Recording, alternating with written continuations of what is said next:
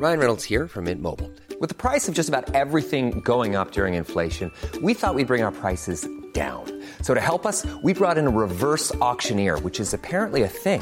Mint Mobile unlimited premium wireless. Ready to get 30, 30, bit to get 30, bit to get 20, 20, 20, bit to get 20, 20, bit to get 15, 15, 15, 15 just 15 bucks a month. So, Give it a try at mintmobile.com slash switch. $45 upfront for three months plus taxes and fees. Promo for new customers for limited time. Unlimited more than 40 gigabytes per month. Slows. Full terms at mintmobile.com.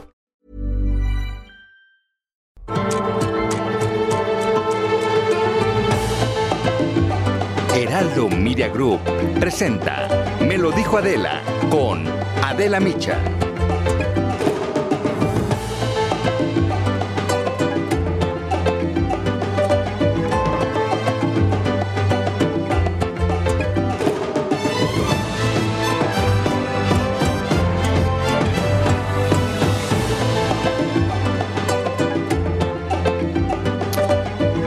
Ya no son solamente los opositores o la mafia del poder y la prensa nacional e internacional quienes han manifestado su enorme preocupación por la violencia política que atravesó México durante el pasado periodo electoral. Ayer, la alta comisionada de la Organización de Naciones Unidas para Derechos Humanos, Michelle Bachelet, urgió a las autoridades mexicanas a que se investigue la violencia política que hubo en estas pasadas elecciones. Esto fue lo que dijo Michelle Bachelet en la apertura de los trabajos de la sesión 47 del Consejo de Derechos Humanos.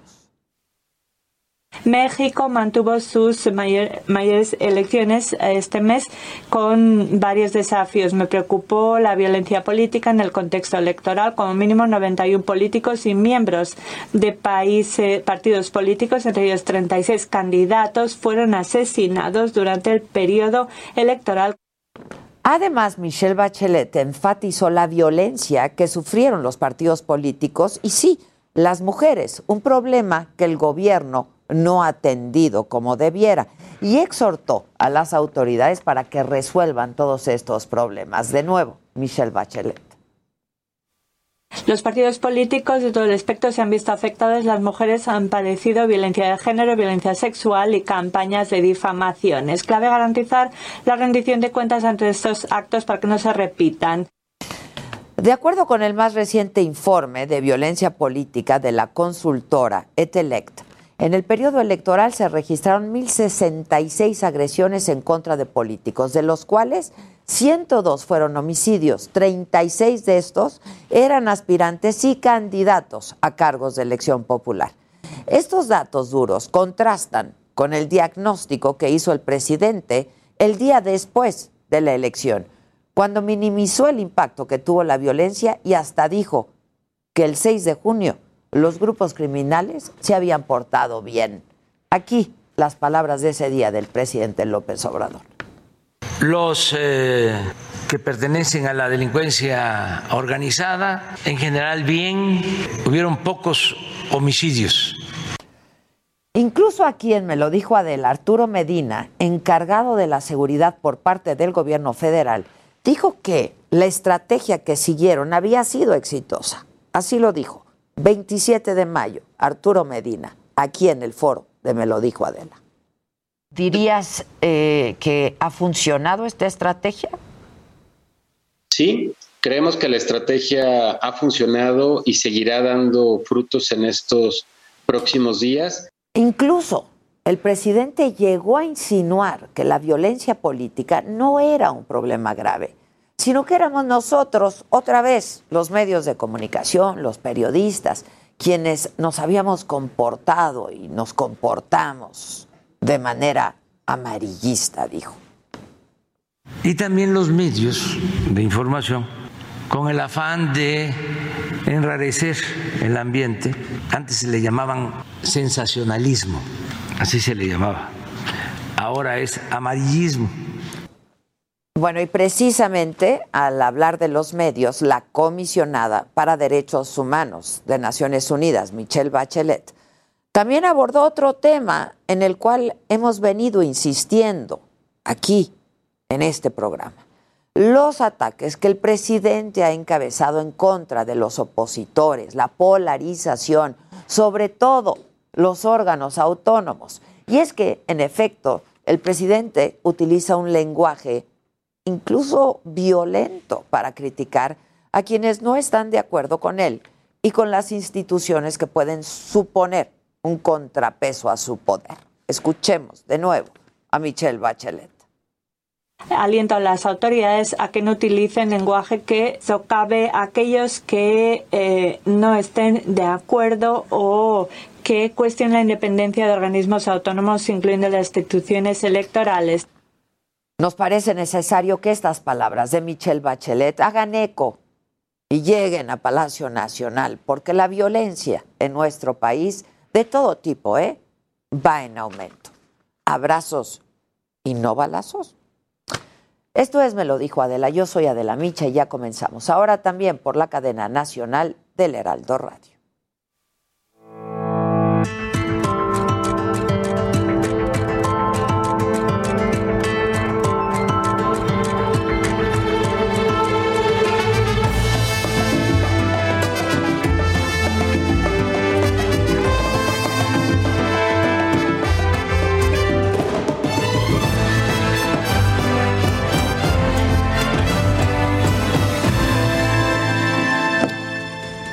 ¿Qué tal? Muy buenos días. Los saludamos con mucho gusto. Hoy que es martes 22 de junio.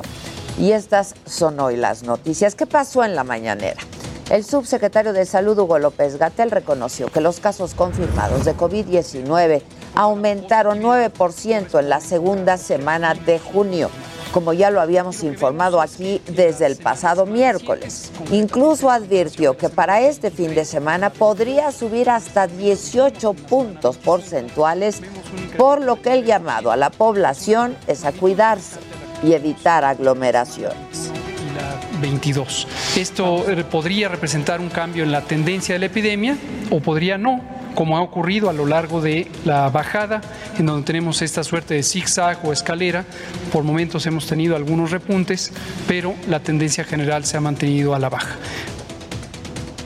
Bueno, y en otros temas, el presidente habló de la consulta popular y habló del riesgo que corre porque el INE, por falta de presupuesto, por austeridad, no puede instalar las casillas suficientes para que todos los mexicanos podamos votar el primero de agosto. Y crítico otra vez a los consejeros electorales por no priorizar lo fundamental en materia electoral.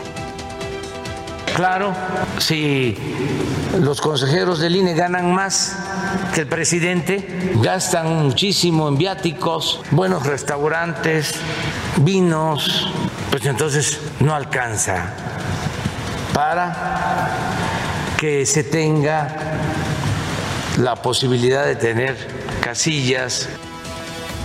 Además, el presidente otra vez reprobó a la que él llama la clase media aspiracionista, porque según él manipulan la información, desacreditan su movimiento de transformación. Por eso estamos hablando de una clase media solidaria, fraterna, no ladina. Y repito, no aspiracionista. Claro que hay que superarnos, pero no volvernos egoístas y aspirar a ser fifí.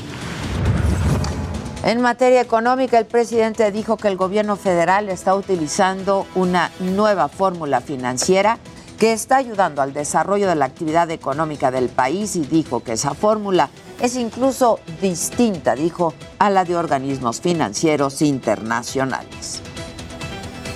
Es una fórmula nueva, eh, que ya la vamos este, a registrar para que no vaya a haber plagio. Este, no vamos a cobrar derechos de autor, pero sí queremos que se sepa Paco Nieto en Palacio Nacional. ¿Cómo estás, Paco? Buen día. ¿Qué tal Adela? Muy buenos días. Pues hoy fue una mañanera de anuncios, reclamos y revelaciones. El presidente López Obrador Adela explicó que antes de la elección del 6 de junio vinieron a ofrecerle denuncias contra distintos candidatos a gobernadores. Las denuncias iban en contra de los candidatos de, a la gubernatura de Campeche, de Nuevo León y de San Luis Potosí, pero dijo que no aceptó porque no quiere ser como los otros presidentes. Eh, aseguró que el ofrecimiento vino de todos los partidos políticos, pero propuso que mejor esas denuncias se presenten ante la Fiscalía General de la República. No dio detalles sobre quiénes eran los candidatos eh, denunciados, pero dijo que ahora pues estos temas deben resolverse ante la autoridad correspondiente. Y bueno, también el presidente respecto a la consulta ciudadana les recordó a los consejeros del INE que cuentan con 10 mil millones de pesos para poder organizar eh, esta elección y otras. Explicó que es necesario que sean más austeros y como tú ya lo adelantaste, que no se gasten el dinero en viáticos, vinos y restaurantes caros. Eh, eso fue lo que hoy dijo el presidente. Es parte de lo que sucedió hoy en la mañanera de la. Bueno. Gracias Paco, buenos días. De Palacio Nacional vamos ahora con Israel Lorenzana. Él está en la Biblioteca José Vasconcelos. Ya inició ahí la vacunación para personas de 40 a 49 años. ¿Cómo estás Israel? Buen día, ¿cómo van? Adela, muchísimas gracias. Un gusto saludarte. Como lo señalas, dio inicio la vacunación para las personas de 40 a 49 años de edad. Y fíjate que hay muchas eh, personas que están formadas, están haciendo fila para poder acceder y que finalmente les apliquen el biológico. Esto estará, por supuesto, desde las 9 de la mañana y hasta las 4 de la tarde aquí en la Biblioteca Vasconcelos, en la alcaldía Cuauhtémoc, está a un costado de la estación de trenes Buenavista. Quiero mostrarte precisamente la larga fila de personas, las cuales están en espera de ser atendidos por el personal del gobierno de la Ciudad de México y también, por supuesto, los servidores de la Nación. Los requisitos, bueno, una identificación oficial, el comprobante de domicilio y también, por supuesto, tener a la mano el registro del gobierno federal, que es, por supuesto, el primordial para poder acceder a esta vacuna contra coronavirus. Hoy toca precisamente en las eh, primeras letras del apellido paterno A, B y C. Así que bueno, pues es un llamado a tiempo para nuestros amigos que tienen de 40 a 49 años em, de edad y que son de la alcaldía Cuauhtémoc a que vengan a vacunarse aquí, precisamente a un costado de la biblioteca Vasconcelos. Adela, es la información que te tengo. Nosotros, por supuesto, permaneceremos al pendiente. Gracias, Israel. Buen día. Muchas gracias. Buen día. Eh, déjenme adelantarles de lo que hay que estar eh, atentos y pendientes el día de hoy de las investigaciones sobre las masacres en Reynosa y Salvatierra fundamental conocer los móviles y bueno, pues evidentemente empezar a ubicar a los responsables. El INEGI, el Instituto Federal de Telecomunicaciones y la Secretaría de Comunicaciones y Transportes dan a conocer los resultados de la encuesta nacional sobre disponibilidad y uso de tecnologías de la información en los hogares 2020 Mañana, por supuesto, aquí les voy a estar presentando pues, los datos más interesantes de este documento. La Oficina de Naciones Unidas contra la Droga y el Delito y el gobierno de Jalisco presentan el programa Construyendo Familias para prevenir adicciones en el Estado. ¿De qué hay que estar atentos en el mundo? Hoy son las elecciones primarias de republicanos y demócratas para el gobierno del Estado de Nueva York. Están reunidos en Moscú los cancilleres ruso y venezolano. Van a discutir estrategias para combatir el coronavirus y van a hablar de la situación política en Venezuela. De todo esto estaremos muy atentos.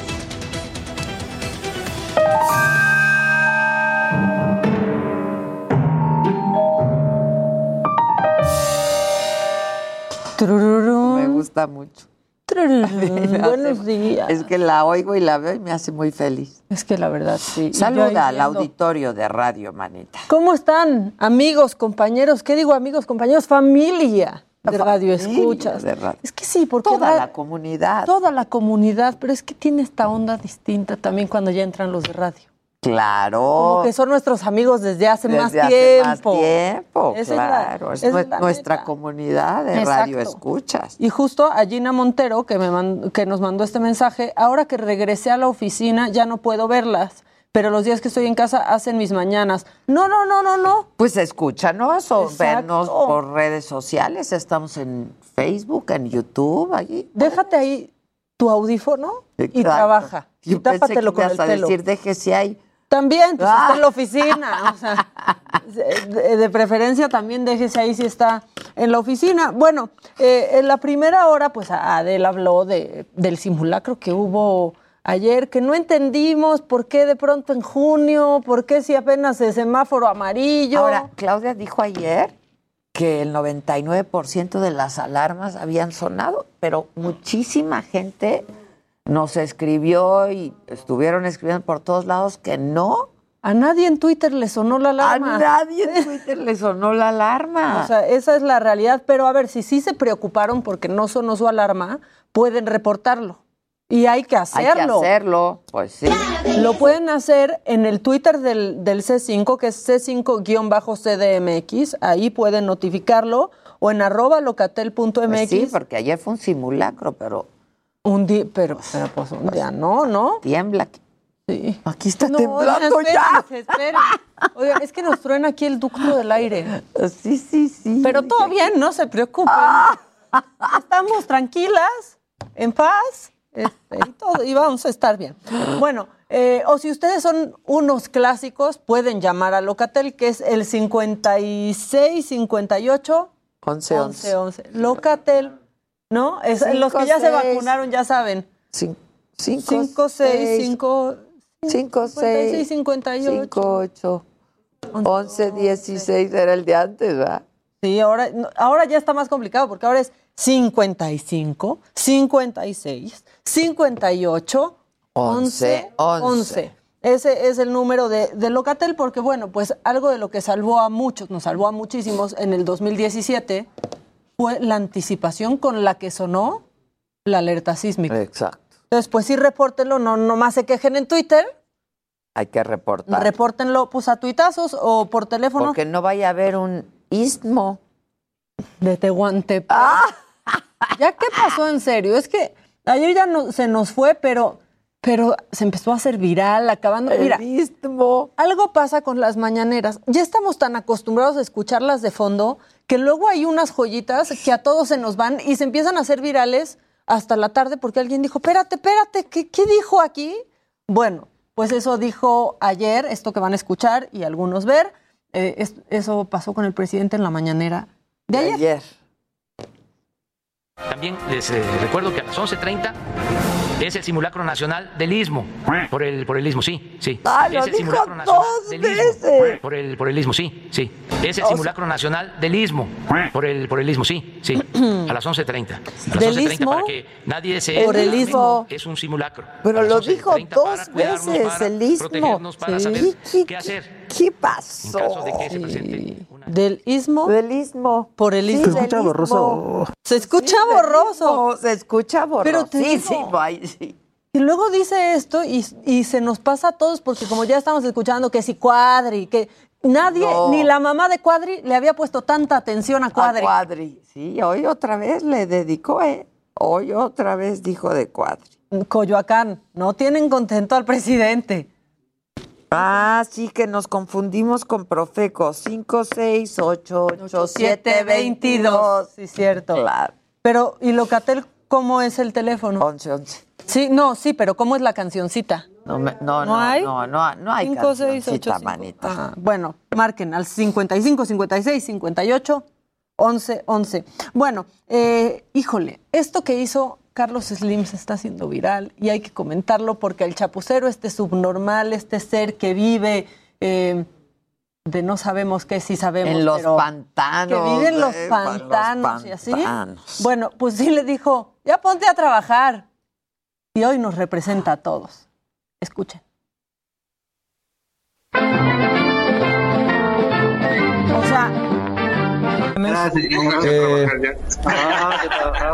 Póngase a trabajar ya. Bien. Así le dijo. Nos representa.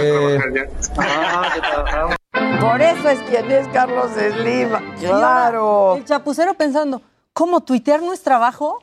No, o sea, ¿cómo tuitear y tirarle a, a todo lo del Hoy, pasado hoy no dijo es el trabajo? presidente, y aunque paguen bots, y aunque no pudieron con nosotros. Chale.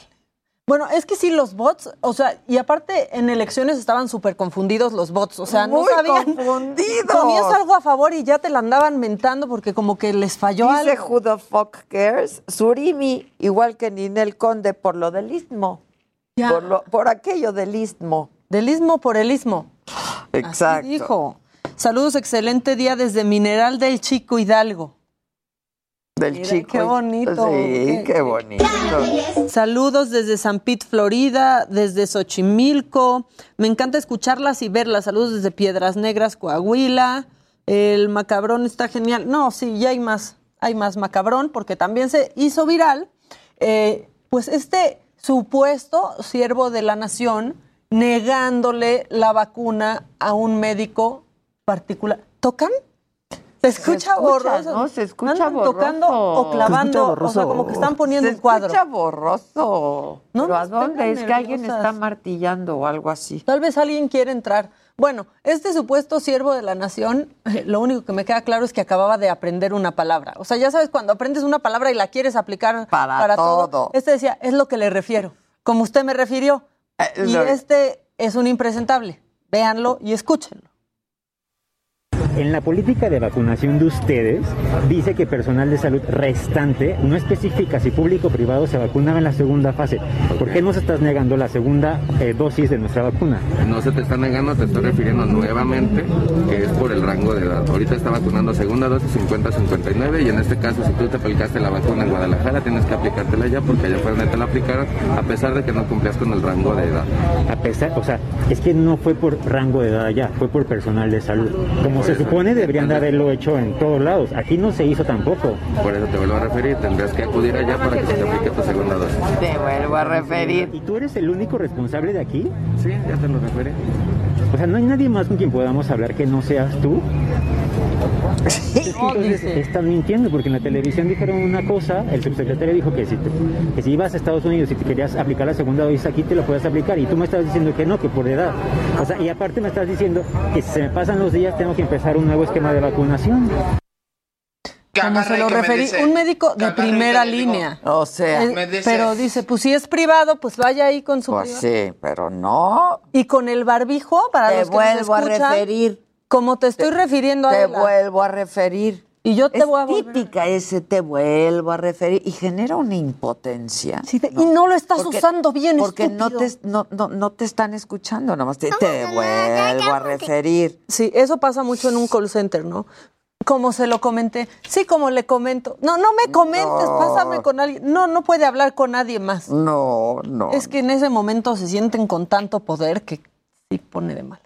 De, muy de malas. Bueno, pues aquí lo único que sucedió El es que pequeño este... poder, pero que en este caso, o sea, pues Es es, que mucho. depende de ellos si te ponen o no la vacuna. Imagínate que solo de este cuate y su criterio depende que vacunen a un médico de primera línea. Sí, sí, sí, sí. sí. Les vuelvo a referir. Les vuelvo a referir. Y aparte el hombre todo el tiempo con el barbijo, con la nariz Sí, de fuera. De veras, esta gente. Y tallándose los ojos, y en serio. Prófugo del cubrebocas. Los prófugos Es del cubrebocas. estos prófugos del cubrebocas. Saludos a todos. Ah. Ya cúbranse, por favor, por favor. Oye, y bueno, pues nosotros seguimos con noticias de gente que ya, o sea, vive en un mundo post pandemia y habla de la pandemia como en pasado. ¿Y tú entiendes por qué hablan de la pandemia en pasado? No. La verdad, eso del mundo post pandemia, bueno, pues el gobierno de Francia ya informó que la reapertura de discotecas llegará sin el uso de cubrebocas obligatorio y va a ser a partir del 9 de julio. En estos lugares, en estos antros, se va a permit- permitir un aforo al 75% en interiores sin cubrebocas y de 100% en exteriores, aunque hay un, un, este, pues un requisito. Los asistentes van a tener que presentar una prueba negativa o un comprobante de vacunación eh, contra COVID. ¿Qué es el comprobante? Es un albur mundial. ¿Cómo es tu comprobante? Salud.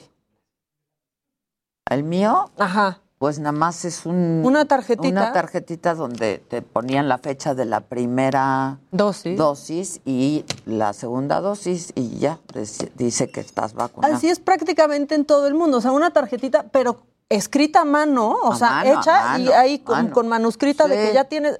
Es perfectamente falsificable. Pues sí.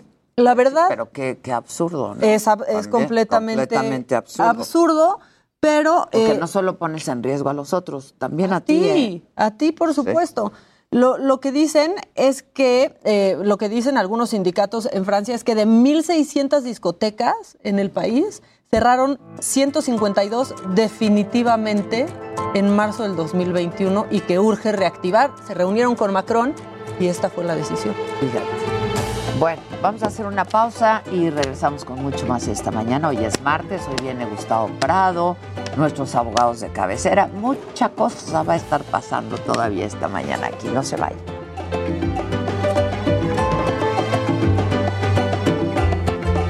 Heraldo Radio. La HCL se comparte, se ve y ahora también se escucha.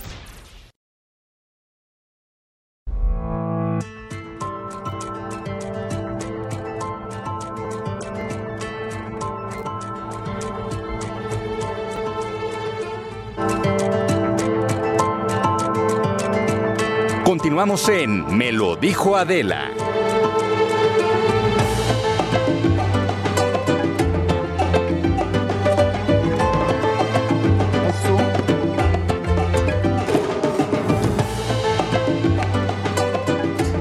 Hacemos en este momento contacto, lo haremos vía Zoom con eh, la doctora Maki Ortiz Domínguez. Ella es presidenta municipal de Reynosa, Tamaulipas, para hablar, pues sí, de los ataques en Reynosa. Maki, ¿cómo estás? Buen día.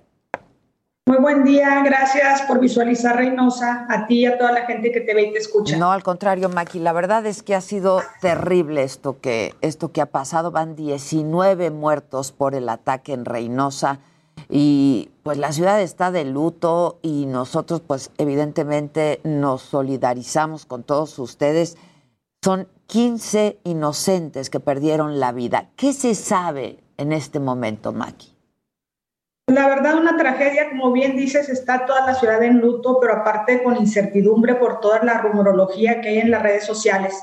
Todavía no sabemos a estas alturas qué fue lo que pasó. Hemos estado preguntando a las fuerzas de seguridad qué es lo que pasó, si fue un enfrentamiento entre dos grupos de delincuencia organizada o si fue un ataque eh, de un comando hacia los ciudadanos directamente. Esa es una angustia muy grande que se tiene que esclarecer. Nosotros le hemos pedido a todas las instancias de gobierno, a todos los niveles de gobierno, que se esclarezcan estos hechos, que, la, que sepamos qué fue lo que pasó y que también hay una estrategia para proteger a la ciudadanía y no vuelva a pasar. Necesitamos y se requieren más recursos humanos de las fuerzas de seguridad, más tecnología, cámaras, eh, no sé, helicópteros, todo lo que se requiere de inteligencia, información. Le hemos pedido a los ciudadanos que si saben algo lo reporten al 911 de manera anónima, porque necesitamos esclarecer estos hechos y prevenir que no tengamos este tipo de consecuencias y este tipo de eventos que verdaderamente nos tienen paralizados y con temor. Maki, cuando, cuando me, me, me dices de, la, de los rumores, estoy al aire. Cuando me dices de los rumores, esto eh, en redes sociales, eh, ¿a qué te refieres y qué sí se sabe? ¿Qué sí se sabe? ¿Sabemos quiénes fueron? ¿Por qué se dio? ¿Qué sí se sabe? No se sabe quiénes fueron. Están en las investigaciones, ya la Fiscalía General de la República eh, está investigando. Sabemos que hubo 15 muertos inocentes personas que son trabajadores de la construcción, taxistas, enfermeros, gente de la vida normal de la ciudad, trabajadores, gente buena, cuatro personas que estaban civiles armados, tenemos un detenido y un herido, un joven herido. ¿Qué es lo que queremos saber exactamente qué fue lo que pasó? Porque la incertidumbre de la rumorología es que seguimos teniendo todavía, por ejemplo, ayer en la tarde hubo otra persecución en la misma zona donde fueron los hechos el sábado. Hubo tres incendios provocados en los basureros, incluyendo el relleno sanitario. Y bueno, hay una de publicaciones, ayer estaban diciendo que la gente no fuera a trabajar en el turno de la noche de la industria maquiladora. Aquí son más de 100 mil trabajadores de la industria maquiladora. Eh, que no fueran a trabajar porque podían perder la vida. Y todo eso que, que está en las redes, pues tiene a toda la sociedad pues muy asustada, sobre todo porque necesitamos que también las instituciones de inteligencia puedan estar diciéndole a la ciudadanía que es verdad, que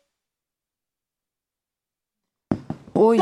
teníamos unas publicaciones en los municipios de situaciones de riesgo que luego eh, las suspendió el gobierno del estado para ellos retomarlas. Pero yo creo que tienen que ser, necesitamos avisarle a la gente si hay una situación de riesgo en una zona, porque no porque no le avisemos quiere decir que no existe. Yo creo que hay que hablar de frente, hay que decir las cosas y pues ni modo, hay que enfrentar esta situación en unidad, todos los niveles de gobierno, no importa si son delitos del fuero común, si hablaba de un secuestro en una cajuela, delitos del fuero federal, la realidad es que a los reinocenses no nos interesa de qué tipo de, de fuero es, lo que queremos es paz, tranquilidad, queremos tener la seguridad de que las fuerzas estatales y federales, porque aquí hay mando único y no tenemos policía municipal, protejan a la ciudadanía para que sepan que pueden salir a trabajar al parque, a la escuela y van a volver con salud en la noche. Lo que pasa es que eh, en el caso en el caso de ustedes no hay policía municipal, no es la, policía estatal y la federal. Así es, tenemos mando único de hace 6, 7 años y bueno, yo creo que también hay que hacer un planteamiento nuevo si esto es conveniente que siga así o sería mejor que los municipios como este fronterizos que enfrentan grandes riesgos por su situación geográfica, narcotráfico, eh, personas eh, que cruzan la frontera, migración, eh, tráfico de armas, tráfico de personas, pues todo eso hay que hacer un planteamiento, si no es conveniente también que haya una policía municipal que también atiende el fuero común mientras otras instancias atienden los otros delitos. La verdad, ahorita estamos muy molestos, estamos muy tristes y lo que queremos es acciones de parte de las instancias que pueden hacerlo. Nosotros estamos cooperando, pidiéndole a, la ciudadanía que reporte, que denuncie, igual nosotros, y atendiendo lo que podemos, que es a las familias de las personas que perdieron la vida, para poderlas apoyar en gastos, traslados, en lo que se puede. Eh, ¿Has tenido oportunidad de, de hablar con el fiscal general de la República? No, con quien yo he estado en comunicaciones con las fuerzas militares, con el general de la región, el general Pancardo, con el general Toscano, con el general Lechuga, con los que están encargados aquí también de la seguridad. Eh, tú, todo tipo de violencia el que se está viviendo allá, ¿no? Y es eh, una situación dramática para, pues, para los ciudadanos, para los civiles, para quienes están padeciendo. Esto qué pesadilla, ¿no? Esto es de todos los días, pues, Maki. Fíjate que teníamos, Adela, como dos años o tres que teníamos una paz que había cambiado la situación, que estábamos viviendo con tranquilidad. Reynosa es la ciudad más, importante de IPAS, genera del 60 al 80% de los empleos formales mensualmente de todo el estado. Es una ciudad con el mayor ingreso per cápita, una ciudad de per cápita, una ciudad de oportunidades en donde vienen muchos migrantes a buscar pues una vida mejor. Y por eso es que estamos ahorita desolados, porque pues tener estas experiencias nos remontan a otros años y no queremos volver a esas situaciones, queremos vivir en paz, eh, trabajar con tranquilidad. Y nuestra aspiración es esa, tener una vida normal, salir al parque, andar en bicicleta, ir a un restaurante, al cine, ir a trabajar. Eso es lo que aspiramos los reinocenses. Ahora, dime algo, Maki, tú denunciaste también en algún momento violencia política. ¿De qué se trató esto? Bueno, la verdad es que siempre ha habido esta violencia política porque eh, pertenecemos a grupos distantes políticos dentro de un mismo partido y entonces pues siempre ha habido este tipo de violencia y también en la última elección hubo mucha violencia entre un partido y otro y la verdad este pues muy desgastante eh, órdenes de aprehensión, persecuciones, a muchos de la gente del equipo, la presidencia municipal, pues hostigamiento, llamadas, amenazas. Verdaderamente muy lamentable la situación. esperemos que todo esto cambie, que la verdad entendamos que necesitamos trabajar en, en unidad, que la gente elige los dirigentes que quiere y que hay que trabajar en coordinación con lo que la gente pone en el tablero y hay que buscar lo mejor para la ciudad. La ciudad requiere del apoyo estatal, del apoyo federal. Yo seguiré trabajando con quien quiera hacer el bien para la ciudad hasta el último día de mi gobierno y bueno, yo creo que eso es lo que tenemos que hacer todos. Que terminas este año, Mac, y entra Morena. Tú eres... Terminas este año y entra Morena ahora, ganó Morena. Sí, termino este año y entra Morena que ganó. Uy, a ver si podemos restablecerlo. Este, para que, porque ganó Morena allá en, eh, en Tamaulipas y en, en Reynosa también. A ver si podemos restablecer contacto con ella, aunque ya la tengo. Maki, ya, ya, algo pasó. Este, se congeló tu imagen, supongo que es el internet. Eh, te decía, tú eres alcaldesa por el PAN, gana Morena. Y sí, soy alcaldesa por el PAN, gana Morena, porque pues siempre van a ganar los, los buenos candidatos, ¿no? A ver, la gente es a propósito de los buenos candidatos, ¿quién se queda en la alcaldía con la presidencia? Se queda mi hijo. Se queda, se queda mi hijo, que él tomó la decisión de participar, yo respeto y bueno, sacó la segunda votación más alta en la historia de la ciudad. Yo creo que tenemos que pensar siempre ya en este futuro que las personas hacen los partidos y no los partidos hacen a las personas y que los ciudadanos ya tienen una madurez muy importante para elegir a quien quieren que los gobierne, para reconocer si se ha hecho un buen trabajo, para saber si quieren seguir con un programa o un plan de desarrollo específico. Hay que confiar en la ciudadanía. Yo le agradezco mucho a la ciudadanía de Reynosa y de Tamaulipas. Seis veces, cinco veces nos han apoyado, seis veces a, a, mí. Y bueno, sinceramente creo que, que tenemos una, una ciudadanía pues muy inteligente que siempre va a saber elegir lo que más quiere. Ahora, hubo pues muchos señalamientos en el sentido de que fuera tu hijo el candidato y por Morena, o sea, ¿cómo se seleccionó y, y, por qué se queda tu hijo, pues? Bueno, yo creo que eso es una, una forma, los padres no tenemos nada más que respetar. Mi familia toda mi familia, había habido eh, diputados, este, había habido presidentes municipales, hasta gobernadores que eran priistas y yo un día decidí pues afiliarme a otro partido y luego ahora me tocó que mi hijo pues se afilie a otro y así es esto. Cada quien debe de tomar la decisión que quiera, nada más lo importante es participar participar y tratar de hacer el bien lo mejor que se pueda en ciudades como estas que son muy, muy complejas. Hay que prepararse, hay que estar listo y hay que dar lo mejor. Bueno, pues sí, eso es lo importante y saber qué pasó con esta masacre, la más, la más reciente, ¿no? Eso es lo más importante.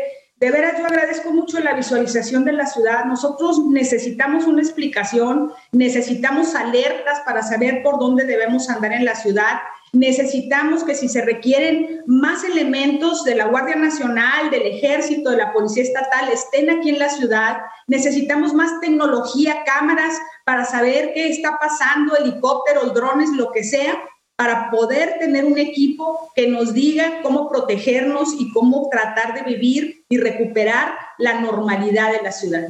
Pues estaremos muy atentos, muy pendientes y en contacto. Muchas gracias. Gracias, Max. Muchas gracias. Buenos días. Bendiciones. Gracias. Eso también está macabrón, ¿no? Digo, macabrón, de veras la masacre en Reynosa, pero pues fue muy señalado este asunto de que se quedara su hijo, ¿no? Ya no más que presidente dijo, municipal hay buenos candidatos más allá del Dije, a ver, espérate, espérate, espérate. Ahí la agarré cuando dice, sí. ¿no? Cuando hay, ganan los buenos candidatos, tu hijo, mm. ¿no? Claro. Este, bueno, hola. ¿Cómo estás otra vez? Que van a poner tu cortinilla, me dice. Ah, entonces me toca. Como que no estaba, entonces ya aparecí. Exacto, exacto. Hola a todos en radio que nos están escuchando, todos los demás que nos estaban viendo desde hace ratito. Aquí seguimos. Aquí andamos. Buenas, Aquí andamos. Buenas, ¿cómo estamos? ¿Cómo estamos? Una gran noticia también para México ahora porque se acercan, por supuesto, los Juegos Olímpicos, ya sabemos dónde vamos a participar. Y bueno, tenemos participación histórica. Ahora es Dafne Navarro, quien ella se incluye dentro de esta delegación, ella es tapatía, hace historia para la gimnasia mexicana, porque consigue que por primera vez el país tenga ahora sí que representante en todas las modalidades. Eh, va a estar Alexa Moreno, ya lo sabemos, está ella, está Daniel Corral, estos en el All Around, femenil y varonil, y respectivamente como parte de la gimnasia artística, Ruth Castillo, recordemos que está en rítmica. Entonces, buenas noticias en ese sentido. bueno, ¿no? Sí, sin duda. O sea, ya sabes, Nos ha ido bien, nos ha ido mal con lo que se está haciendo en algunas otras federaciones, pero bien, sin duda alguna, lo que está pues ahorita con la gimnasia en México, histórico, y es gran, gran noticia, sin duda alguna. Y bueno, pasando de esto, nos vamos a la Eurocopa y a lo que es también la Copa América, porque está viendo buenos resultados, están ya cerrando los grupos, viene ya hacia el final, Suiza y Ucrania están a la espera de que termine la fase de grupos para saber si son uno de los mejores terceros lugares. Italia contra Austria y Gales contra Dinamarca son duelos que ya están definidos para avanzar a la siguiente ronda sin problema alguno. Y bueno, pues en la Copa América ayer Argentina vence a Paraguay, tenía unos cuantos años de no conseguirlo, ya está en la siguiente ronda. Y bueno, pues Uruguay y Chile empataron a uno, Perú y Colombia, Colombia están esperando a ver quién es el segundo del grupo B. La noticia que también causó sensación ayer. Es un rumor porque estamos en esta época en la que empiezan las contrataciones, las bajas, quién puede llegar o quién no puede llegar. Fue la de Cristiano Ronaldo. De acuerdo al diario español AS, eh, Joan Laporta, el presidente del Barça, decía que le interesaba que llegara Cristiano Ronaldo al Barça junto con Messi. Sería espectacular, sin duda alguna. Y bueno, lo que conseguirán en patrocinios nunca antes visto. Ahora, ¿podrían realmente jugar No, estas dos eso- personas? Eso, estaría. Espectacular. O sea, Espectacular. En cuanto a calidad futbolística, por supuesto que podría jugar Messi y Cristiano Ronaldo juntos. En cuanto a personalidad, en cuanto a fama, porque Cristiano Ronaldo, por más que quisiera ser la estrella, no sería. La, la estrella del Barcelona es Messi. Pues sí. Entonces- Pero este es capaz de decir que es él. Claro. O sea, Pero es que. Sí, no, bueno, o sea. ¿Has visto la, las Ahorita voy a decir que nos pongan unas imágenes de que han estado saliendo ahorita Cristiano sin, sin playera, ahorita en la Euro. Está muy impresionante. Y entonces dicen, Cristiano. el agua, el agua, el agua y Cristiano, ¿no? O sea, sí, claro. y, y sí está muy impresionante, 36 años y tiene un físico espectacular. ¿Cuántos este años? 36 años. Y en verdad que está, Bueno, está como hecho en mármol este joven. desgraciado. Yo me quedé pensando, No pues está bien en esa. No, bueno, claro que está bien en cuanto a Qué un, bonita un esa, ser esa humano. expresión, hecho en mármol. Es que... Sí, sí, sí, Hecho sí. en mármol. Un Adonis. Un Adonis. Sí. O sea, en cuanto a un ser humano natural, 36, pues es un chamaco. Pero ya para futbolista ya empieza a ser un anciano. Pues sí. La verdad. Un anciano. Un Sí, ya, anciano. Ya en años de fútbol ya empieza. Pues sí, pues sí. Entonces, este, pues sería muy complicado que se pueda lograr eso, sobre todo por esta situación, ¿no? Porque Cristiano está acostumbrado a ser, pues, el que llame la atención, el ser el número uno, y que llegara y supiera que tiene que estar a las órdenes de Messi, pues no creo que se dé. Sería sin duda lo mejor que le pudiera pasar a un equipo de fútbol, fuera quien fuera. Si es el Barcelona, pues qué maravilla, ¿no? Pero fuera quien fuera. No, no. Qué raro que no sean contrincantes. Sí. El mundo está acostumbrado a eso. Exacto. Sí, A claro, dos, así, claro. a- a chocando. 10 años que vivieron Madrid contra Barcelona Claro, y todo lo que se vivió en esa década, que, que es lo que hay que realmente recordar, ¿no? Porque vamos a ser afortunados como lo fueron en su momento los que fueron nuestros papás y abuelos de que pudieron ver a Pelé, de que pudieron ver a Maradona, pues nosotros nos tocó ver a Lionel Messi y a Cristiano Ronaldo en el mejor momento de sus carreras y haciendo lo que ninguno de los otros dos pudo hacer en el fútbol mundial. Sí, ellos ganaron varias copas del mundo y ellos dos no, o sea, me refiero a Pelé y a Maradona, y no lo han hecho, por supuesto, Messi y Cristiano, pero pues el fútbol que han orquestado ha sido espectacular. Entonces, bueno, pues ahí, ahí está esta información, como ves, de, de buenas noticias sin duda alguna, ¿no? Pues sí. Entonces, pues, pues ahí está. ¿Qué, te parece? Vientos. Sí, sí, ¿No? ¿verdad? Y bueno, eh, me piden, claro, que sigamos platicando de qué pasa con la Copa América. ¿Qué ha pasado con la Copa América? ¿Se siguen Todos, dando contagios? todos enfermos. Todos enfermos, sigue habiendo contagios. Los futbolistas habían dicho que no querían estar participando, estuvieron a punto de boicotear la participación de las elecciones. Al final se votó, recordemos que hasta las 12 de la noche se tenía y entonces se dijo que sí. Y ahora, pues hasta el momento se supone que es un 30% de los que están ya dando positivo, 30% de todos los futbolistas que están ahí que han dado positivo por COVID. Ya cancelenla, Ya, ¿no? O sea, es que de verdad, 30%, Exactamente. es 30%, altísimo. Es altísimo, es altísimo. Eh, Y espérate, y espérate. espérate. Es que, oye, en el programa que comenté la semana pasada de Guerreros, había poco, cuatro contagiados. Sí. El 90% Pues claro, se pues acabó esto- contagiando, porque claro, sale negativo. Claro. Parece pero que luego no van- hemos oído que esto es contagiosísimo. Sí. ¿no? Exactamente. O sea, Y, y son lo que no entienden.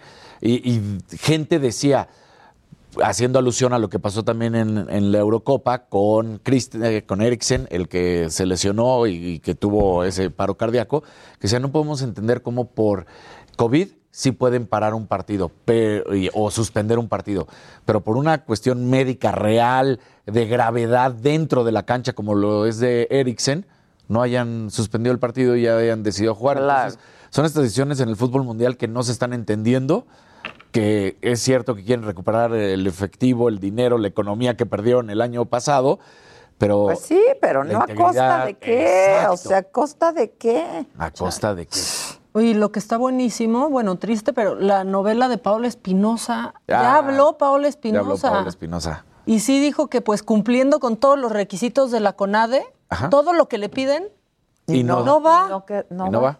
No O sea, va. vo- Y volvemos a lo mismo. Ella en, en clavados, Jessica Salazar como ciclista. Y, y lo dicen. ¿Cuál es la razón? No lo sabemos. ¿Cuál fue el criterio? No lo sabemos. Simplemente sé que quedé en tercer lugar. ¿Por qué? ¿Cómo? ¿Cuándo? Eh, ¿Qué no hice mal? ¿Qué ¿No? hice mal? ¿Qué hice mal? cuando al parecer cumplió con todo y que la directora de la CONADE le dijo que era decisión del Comité Olímpico. Sí, del COM. Ajá, se, la- se lavan las manos, ¿no? Entonces Uno le echa la avientan para allá, pelotita al otro, pues. La CONADE y el COM siempre han estado, pues Ahí en obviamente, en contra. El Comité Olímpico Mexicano está supeditado al Olímpico Internacional, Sí, al Comité claro, Olímpico Internacional, y la CONADE es la función gubernamental que está a favor, supuestamente, de los atletas, pero bajo el mandato de Ana Guevara, lo menos que ha hecho es estar a favor de los atletas. Y es una persona que, que sufrió en vida lo que No, y- propia, se quejaba. Pero se quejaba ella. se quejaba. ella. Muchísimo. Y pues ahora todos los, todos los atletas dicen, ¿cuál apoyo? Híjole, ¿Cuál apoyo? sí era una posibilidad de medalla. Sí, Sí, claro. claro. O sea, Y la ciclista que dices que está La ciclista que es número uno del mundo. pues, número dices, uno del mundo. Ay, no, ya saben que cancelen los otros. O sea, ya claro no que- va a ir bien. o sea, digo, ser número uno del mundo no, no necesariamente dice que vas a ganar medalla, pero No, te da un pero, 90% de caramba, posibilidades. Pues, ¿cómo o no sea, mandas a ella? exacto.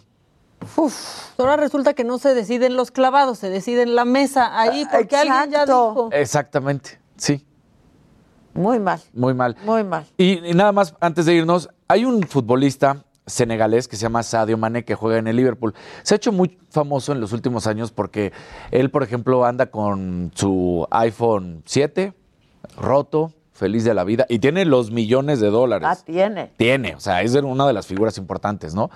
Eh, anda en un coche sencillo y entonces le preguntan a Sadio Mané constantemente esta situación de por qué y entonces dice, ¿para qué quiero 10 coches? ¿Para qué quiero 20 coches? Y él siempre ha estado muy apegado a, a lo que es sus raíces, ¿no? Pues acaba de, donar, Donar. medio millón de dólares para la construcción de un hospital que esté rodeado de las zonas donde él creció para que pueda estar dando, aportando salud justamente. Entonces, Desde ahí. que esté ahí. Entonces, él, y antes había hecho lo mismo, pero para una escuela. Pues es que crecen, Las diferencias, ¿no? Nacen y crecen en esas circunstancias. Claro. ¿no?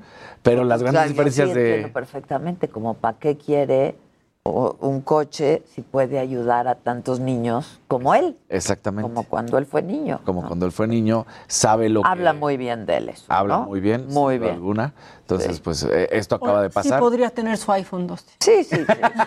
Eh, eh, pero es de principio, es Sí. un Sí, asunto o sea, de principios. O sea, a veces, es. o sea, hasta pena le debe dar, ¿no? Tal cual. Mientras ahí hay gente que, niños que no pueden, que no pueden. como, es de principio. Es de principio, sí. Él muy bien. Porque más dicen, yo no estoy en contra y, y no critico a los demás futbolistas, compañeros y lo demás. No, pues yo, cada quien. yo soy así, ¿para qué necesito 10 Claro. coches?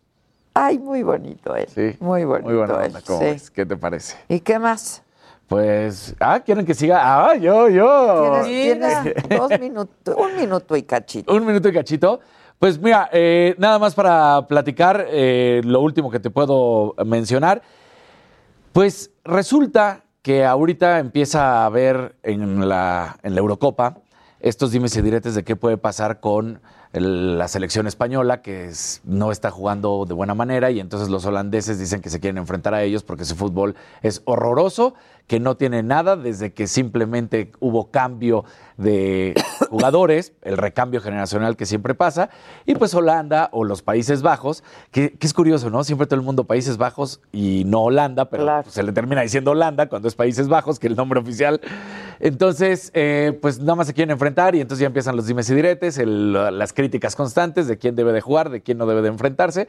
Entonces, pues llama la atención porque España si nos remontamos al pasado, en el Mundial en que fueron campeones, pues vino una patada bravísima de un jugador holandés a, a Xavi Alonso, que pues termina al final siendo campeones. Entonces tienen ahí como que un pique directo la selección española y la selección holandesa, se andan diciendo de cosas y se quieren enfrentar. Bueno, pues gracias. De Nos nada. vemos al ratón. Claro. Oigan, este, hoy Gustavo Prado trae una invitada. sa, sa, sa. Soy su fan. Yo soy mega fan. Si pueden, síganla ya desde ya, desde ahorita en Instagram. Es Matching Melania. No sé si, si lo tengan para ponerlo. Matching Melania. Y vean lo que esta mujer hace. Yo, yo, yo quiero saber cómo le hace. Ojalá que es primero el lugar, eh, ¿no? En una de esas viene Matching Melania.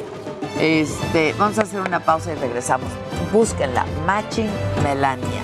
Es una Heraldo Radio. La HCL se comparte, se ve y ahora también se escucha.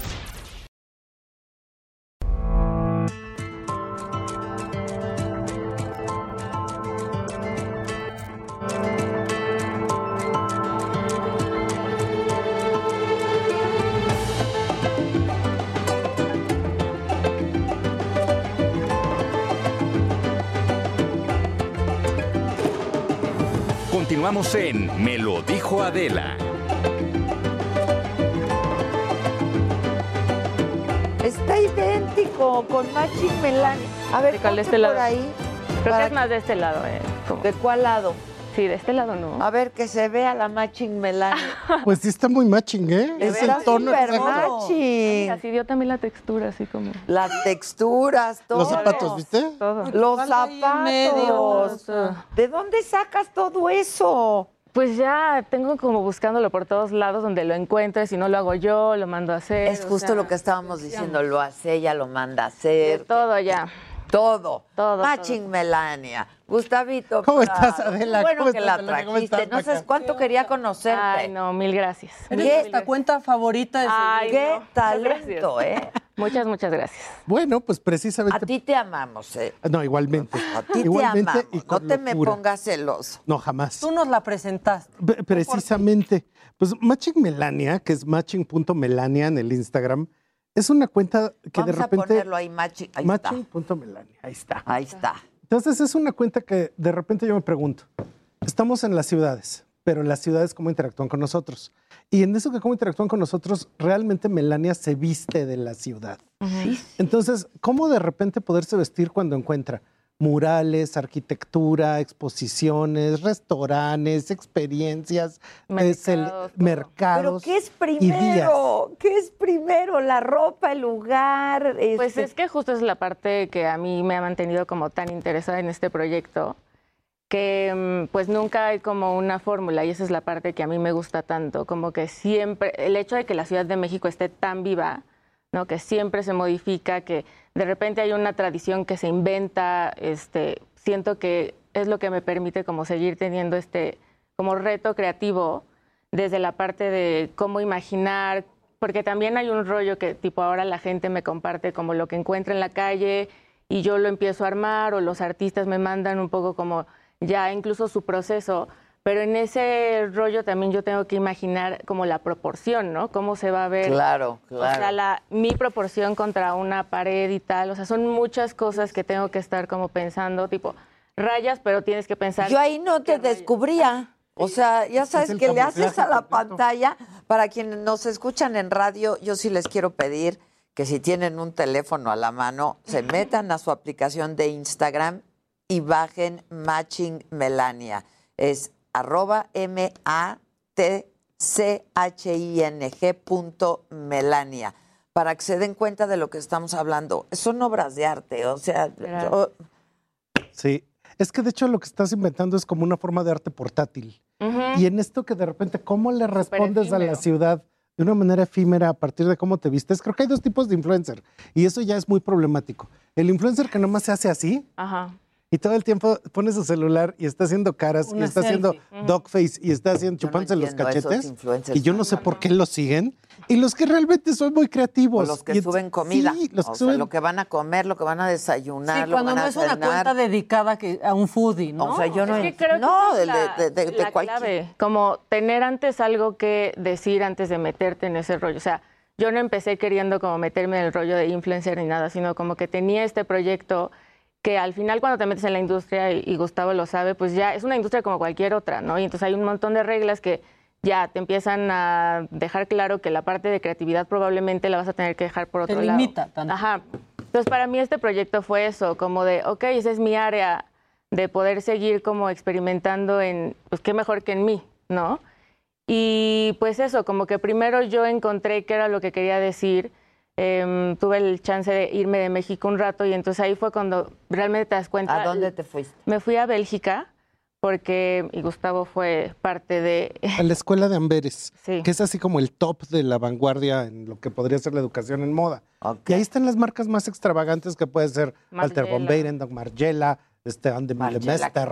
Todas esas marcas salen de ahí y es muy curioso porque Bélgica en cierta manera es como México, es un país salvaje, Sí, es que extraño, este, que tiene como toda una serie de cuestiones con la extravagancia. Entonces fue con Melania así, pues no puedes estar, mija. Tú tienes que estar en una tierra fértil donde esa extravagancia Pero a que ti tú lo ya que te traes se dar. inicialmente era la moda. Sí, yo estudié moda, estudié Ok. moda dos veces, digamos. O sea, primero en México, con que Prado estuvo ahí, y después ya fue que, mm, pues empecé a como a tomar este perfil que tenía un rollo mucho más artístico, mucho más Así es. creativo. Es que esto es arte. Pero o sea, es ahí fue donde aquí me pararon, fue como, no, no te entendemos, es horrible, digo, el único que, que entendió ¡Haz eso, más! ajá. Tú empezaste haciendo esto Sí, y tú le yo, decías. yo empezaba con ella de que tuviera procesos de diseño que fueran Más complejo. más complejos, más extraños, que no nomás estuvieran pensando así como en el macarrón de María Antonieta como Exacto, inspiración. exacto. Entonces No, era, es que exprésate. como de, o sea, este es tu patrón y no le puedes mover tantas pinzas porque se acabó. O sea, tienes que hacer ropa usable. Ah, ok. Y entonces era como yo decía, no, pero y ve esto, también funciona, también existe, y entonces para nada, no tenía como ningún apoyo. Por suerte me dejaron como titularme. y ahí fue donde... Me encargué. Sí, y ahí fue donde pues empecé a buscar dónde era que yo podía como desa- desarrollar este tipo de cosas. Justo encontré un proyecto en Bélgica que se llamaba eh, Ugly Belgian Houses, que hablaba justo como de esta arquitectura súper surrealista, casas como, pues sí, chistosas. Y empecé a comparar ese tipo de lenguaje que encontraba como en este tipo de culturas con la nuestra, ¿no? Que de repente ves libros de arquitectura de la Ciudad de México y te hablan de que Barragán. Pero la realidad de la Ciudad de México es mucho más compleja. Sí, claro. Y es súper cambiante. Entonces, y encuentras eso era. por ahí un montón Sí, de Hasta cosas. castillitos. O Ajá. sea, ¿no? O sea, Y, y creo interior. que eso es lo que yo quería, como de repente tener la capacidad de que la gente pudiera encontrar esta conexión entre lo que es realmente la Ciudad de México, pero quizás verlo con otra perspectiva a partir de pues este tipo de fotos. Y algo que pasa también es que tenemos en el mundo personajes. Hay una señora que es Daphne Guinness, que es como Cruella de Vil en vivo, una señora muy extravagante. O la propia Iris Apfel, que de repente, ¿cómo nos hace falta en México, Ay, en nuestro paisaje, una Iris Apfel?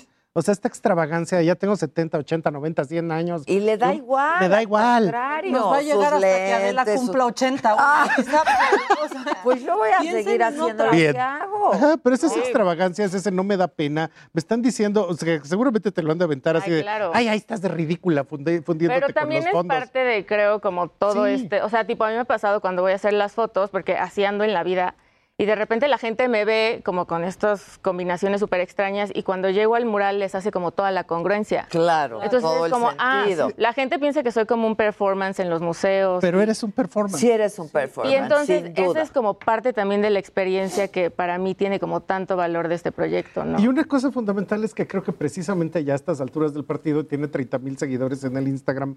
Está entendiendo cómo ser un influencer que sí tiene un sesgo cultural interesante. Y algo que decir. Algo que decir y, y más que nada, sorprender. Sorprender. Sorprender. Yo cada todo. vez digo, wow. Y en entonces le hago así.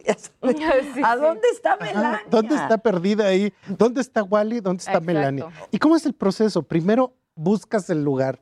Ya que ves el lugar, pues debes de estar pensando, bueno, de lo que tengo, ahora sí ¿Qué que queda? como ¿Qué los vestidos de novia, algo nuevo, algo viejo, algo prestado y algo azul para poderme fundir con el fondo. Y regresas o vuelves a ir. ¿Cuántas veces lo haces? Pues es que depende, o sea, es lo que digo, cada proyecto es diferente y esa es la parte. Porque ¿Cuánto también... tiempo le dedicas a una foto? Es que o sea, o a un lugar. o sea, nunca tengo como un horario establecido. O sea, creo que esto sí se nota que 24 horas al día estoy como tratando de generar ideas. A veces me mandan, por ejemplo, oye, estoy armando tal mural y todavía ni está terminado, entonces tengo que empezar como a imaginar y por si funciona esto o no. Hemos repetido fotos tres, cuatro veces.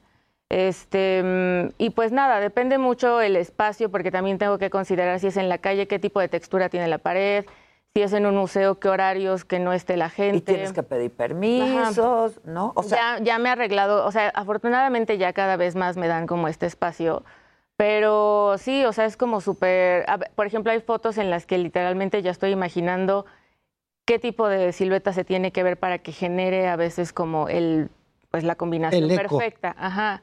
Entonces es estar ahí, estar ahí hasta Eso. que se genere la silueta. me encanta. Por favor, métanse a su De hecho, Instagram. ya ese que mucha pasó gente está rápido es con Scarlett Bailey, que es una Sí. increíble muralista, dibujante, tiene una capacidad gráfica Increíble, extraordinaria. increíble. Entonces tiene como un maillot donde le hicieron una silueta de mujer encima.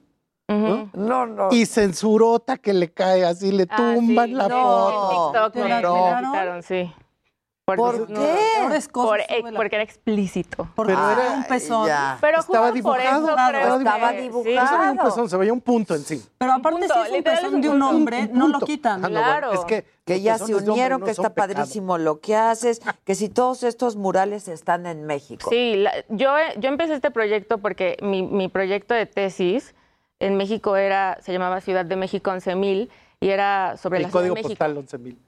Entonces, eh, de ahí empezó como a hablar de la Wow. Ciudad de México desde otra perspectiva, porque luego la gente pasa y es como, wow, no me había dado cuenta que ese lugar que tú tomaste me queda enfrente de mi casa". Claro, y no Esa parte es la que a mí más me gusta de todo este proyecto, que la gente que me sigue de repente noto que me comparten de, oye, me topé con tal mural o vi tal cosa y chance te sirve. Entonces, finalmente empieza a funcionar el hecho de que la gente vea la Ciudad de México con otros ojos. Ya no pasan de largo de un mural. No, ya no, ya o prestas sea, atención. Y a ti te tocó conocer la ciudad como nunca la habías visto. ¿no? Sí, totalmente. O sea, creo que también ha, ha habido esta como repunte del tema del muralismo. Eh, una de las cosas que más me llama la atención es que desde que empecé este proyecto, mucho de lo que ha sido como el éxito ha sido en el extranjero. Y lo que más me preguntan es por el tema del muralismo, porque evidentemente tienen la conexión de que tenemos esta herencia cultural fuertísima, ¿no? Siqueiros, todos estos artistas, que ahorita de repente empiezan a notar de, ah, no, pues en la Ciudad de México sigue fuertísimo ese tema. Y veo ahora cuando yo voy a tomar la foto de un mural que igual allá hay como tours de extranjeros que van a hacer ese tour de ver solo murales. Entonces me da como esta, qué felicidad que esté realmente funcionando este tipo de proyectos. Pues no digo que sea como el que marcó el cambio, pero que sí ayudan a que empiece a haber más inter- interés de la gente y de las marcas y de, de producir murales y pues de que México siga siendo esa potencia. Y bastantes marcas están ahora contigo, Muchísimo, ¿no? sí. Yo Sí, de- Ah, bueno, digo, digo, ah, mira, mira la Melania. sí, Pero una cosa querido, fundamental es ropa. poder encontrar un lenguaje original en un medio donde nadie es original. A mí me tocó empezar de que, tipo, trabajar con influencers que tenían de que 300 mil y tal, y yo no tenía nada. O sea, mi primer, mis primeros proyectos no tenían ni seguidores. Pero lo que me empezó a interesar era que justo las marcas veían como esta posibilidad de por fin encontrar Algo fresco. esta posibilidad, o sea, como de acercarlo a la cultura mexicana, pero la contemporánea, la real. Claro. No irse otra vez por el textil, por el, digo que es Sí, increíble, pero ya, increíbles, ¿sabes? pero Ajá. pues, ¿y Otra qué cosa. más? Y de hecho hay una cuestión muy curiosa, por ejemplo, en el que Yayoi, Yus- eh, Yayoi Kusama, Kusama. entonces ella de repente se pone a ponerle bolas a todo y eso eventualmente hace una obra que se vuelve algo muy largo. Entonces, eso creo que es muy curioso porque tu proyecto creativo empieza por estar platicando con la ciudad a través de la ropa, a través del guardarropa, volver un closet de performance. Y es un proyecto que da para mucho. O sea, las fotos dan para exposición, Para las fotos dan para libro, Para las fotos dan para décadas de estar ¿quién es tu trabajando un tema así. fotógrafo, además? Ajá. En general, es, o sea, es una cosa familiar, porque de hecho esto empezó porque mi familia se dedica a la arquitectura. Entonces ha habido mucha posibilidad como hasta de deformar la casa para hacer un closet gigante, ya sabes. este, pero en general es mi mamá, que es la parte más, más padre, que literal hemos aprendido juntas, ¿no? O sea, no teníamos ni idea de nada y fue algo supernatural y creo que eso es además otra cosa que se nota, que fue algo hecho sin intención de oye, voy a hacer un implante. Claro, claro, fue saliendo. Y entonces ahora Ahora ya- sí que orgánico, sí. ¿no? Orgánico. Y cabe aclarar que luego estás con tu mamá en alguna foto Ah, sí, sí, de 10 sí. de mayo, están juntas pues, las la dos. Porque además toda la gente, o sea, los artistas ya lo ubican perfecto, las marcas lo ubican perfecto y entonces ya he trabajado con otros fotógrafos y de verdad el resultado no, no es el mismo porque ya con ella tengo este lenguaje de que literal evolucionamos. Este Pero ella no es fotógrafa. No, no, era. para nada. O sea, estaba con la empresa de mi papá, normal, y de repente empezamos a salir, pues este gusto del arte, de ir a ver exposiciones y de ahí salió. Está increíble, está increíble. Además, solo la mamá tiene paciencia de mamá. Solo, sí, solo. claro, Porque además- toma 20 Claro, fotos. o sea, me tengo que cambiar en la calle. Entonces, claro, es como ella, ya sabes, tapa por aquí, por allá. O sea, seguro aparezco en todas las cámaras de seguridad de las casas. Ese 5 te tiene Claro, calzones, claro, claro, claro. O sea, pero se ponen más nerviosos, tipo si pasa un coche, como que están viendo que te estás cambiando y se ponen más tensos ellos que tú. O sea, Sí, es como, claro. qué rara, porque se está cambiando en la calle. No pero pasa nada, no, no pasa nada. Normal. ¿Tu guardarropa de qué tamaño es? No, es que ya es como una bodega, más bien. Es una bodega, claro. Es bodega de la mata. Sí, literal. O sea, de repente de que me buscaban las revistas para, oye, tour de tu closet. No, es que además eso también ha sido otra parte. Creo que, ok, aprendí la parte de textil en la carrera, pero no tiene nada que ver. O sea, esto para mí ha sido el grado máster de aprender a mantener texturas. Unas cosas van en plástico, otras no, porque la humedad y hemos aprendido un montón de, de cómo cuidar ropa, ¿no? ¿Y, y estás monetizando esto ya de alguna manera? Sí, o sea, ahorita y se- Con lo de las marcas y sí. eso. Yo no tenía, o sea, nada de ese plan. Sí tengo algo súper, súper definido que yo no me meto con el arte, o sea, por ejemplo, los muralistas, ¿no? O lo que está en los museos, no lo toco. De eso nunca, clásico, jamás, jamás, digamos. sí. Nunca he ganado un peso, eso sí es como, porque luego de repente, ya sabes, se presta como a que crean, mm, jamás. Cuando ya se ha dado el proyecto con marcas, lo hago yo desde cero. O sea, idea, producción, todo lo, lo genero yo. Pero. Para no trastocar el Sí, trabajo sí, de sí. la Claro. Sí, Para no sí colgarte. quiero- no, y además prefiero que tenga este rollo como de equilibrio, que no se pierda la parte como artística, ¿no? Y entonces como que hay unos proyectos que no gano como nada y otros que son los que generan pues el que pueda seguir produciendo. Pero este eso lo hace muy noble, muy inocente, Ella muy está- sincero. No, muy- no, no, no, no, no. Yo Realmente, te felicito de corazón, tanto. como esta, se ve ahí. esta t-shirt, por ejemplo, nos la regaló un artista que es eh, Grunewald, que hace calaveritas. Y, o sea, sabes, ya saben que tenemos este proyecto de hacer combinación, etcétera, y ya los mismos artistas nos dan este tipo de cosas para que mi mamá y yo hagamos este. Para que machen. Ajá. O sea, Gustavo fue tu maestro o cómo? Sí, Tesoró mi sí. pero una cosa que a mí siempre me preocupó mucho, Y Adela, después nos separamos en la vida. y luego nos volvemos a encontrar, pero eso es necesario Es siempre. importante. Le decía a mi maestro que era el tiempo de la ingratitud, cuando tú te buscas a ti mismo y te encuentras y vuelves. Este, de hecho, algo que es fundamental es que cuando tú estudias diseño, no necesariamente te enseñan ni a ser diferente, No, ni a es expresarte a ti. Y a mí una cosa que siempre me preocupó cuando era yo maestro de diseño era, tú quieres hacer ropa de bebés, vamos a hablar de bebés contigo. Y tú eres gótica, diabólica, Claro. etcétera, vamos a hacer góticos diabólicos. Y tú quieres hacer vestidos de novia, pues le vamos a dar a las novias. Pero eso de que todos sean del mismo sabor, No, no, en mi no, clase no. no. Eso me Menos molesta contigo, mucho. No. Yo los quiero a todos diferentes. Entonces, Pero es ella que era rara. deberías de ver, o sea, sí hay como, era una de las cosas que a mí me traumó un poco de México, que todos querían ser iguales. Era Ajá, como tienes desafortunadamente este ejemplo de que todas las escuelas de diseño quieren ser Parsons, ¿no? Por ejemplo. Entonces, tipo, a mí me tocó que todos querían ser Alexander Wang en el momento.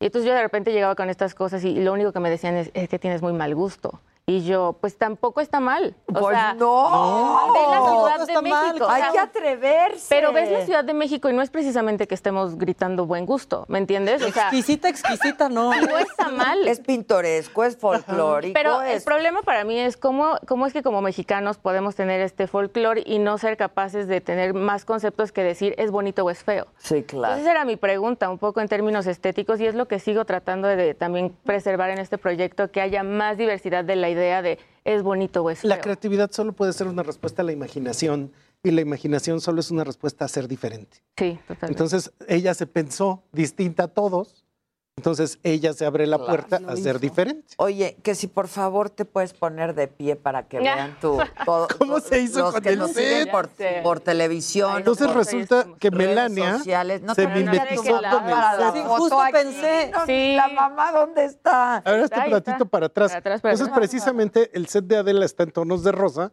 Sí, no, y. Melania viene en tonos de rosa jaspeados, Ajá. como si fuera quede el Las paralelo botas, falda del... de leopardo, rosa, las botas. ¿De dónde son esas botas igual. tan increíbles? ¿Mandé? ¿De dónde son De esas? Kenzo, todo es, este es de Kenzo. ¿Todo es Kenzo? Sí, es- sí, adoro, adoro, adoro.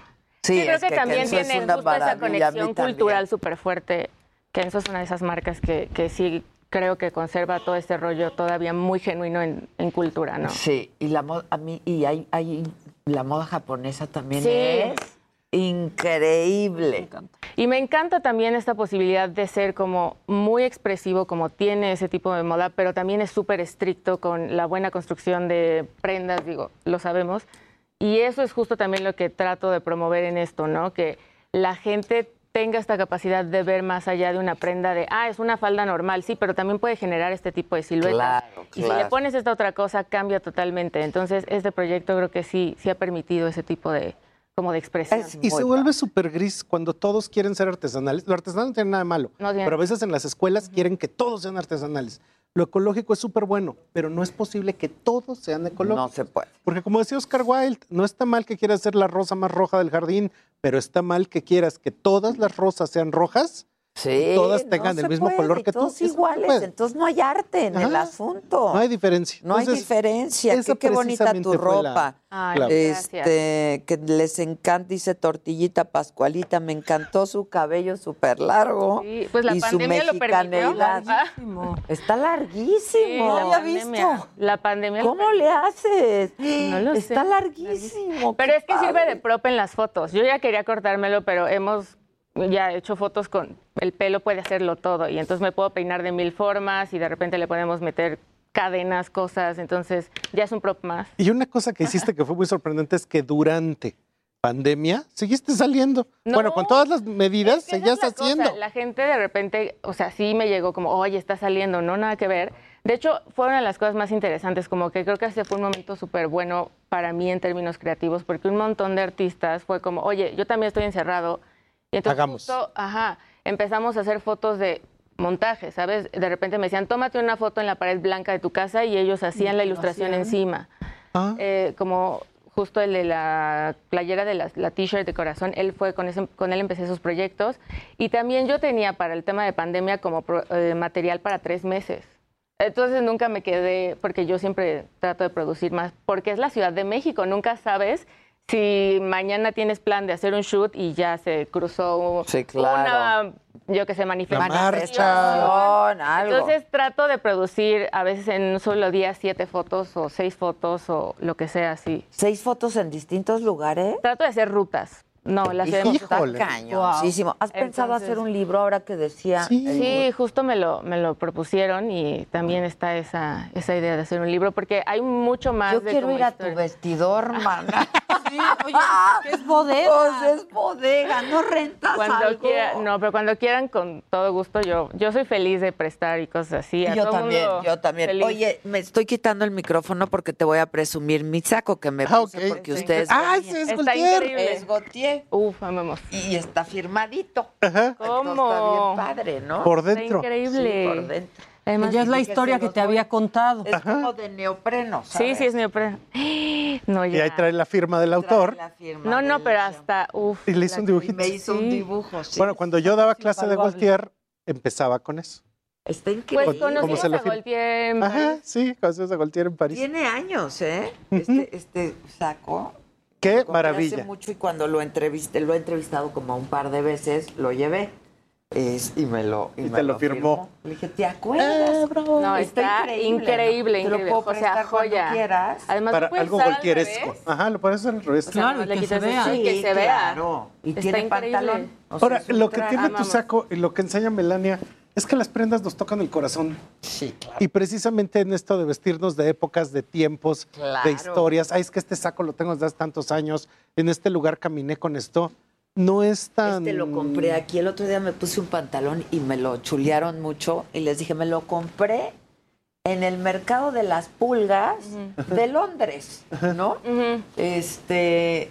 Y uh, así en el mercado. Yo, o sea, es ropa de la que ya no te deshaces, ¿no? Sí, no. No, porque es tu expresión, es tu experiencia. sí, exacto. y es tu historia.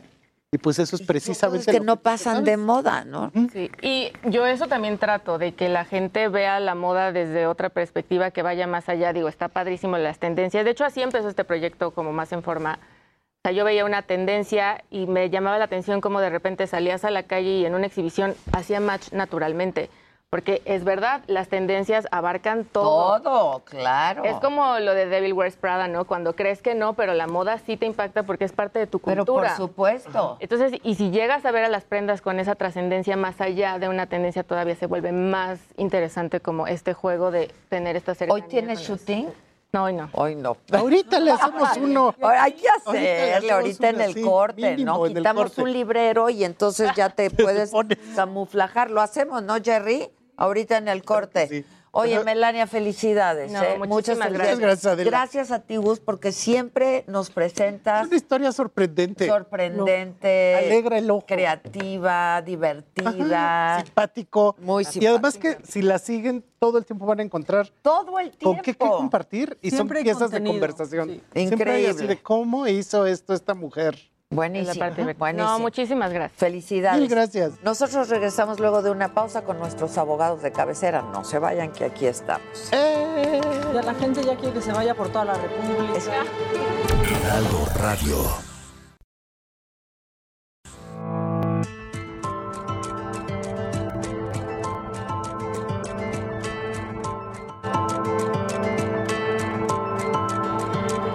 Continuamos en Me lo dijo Adela.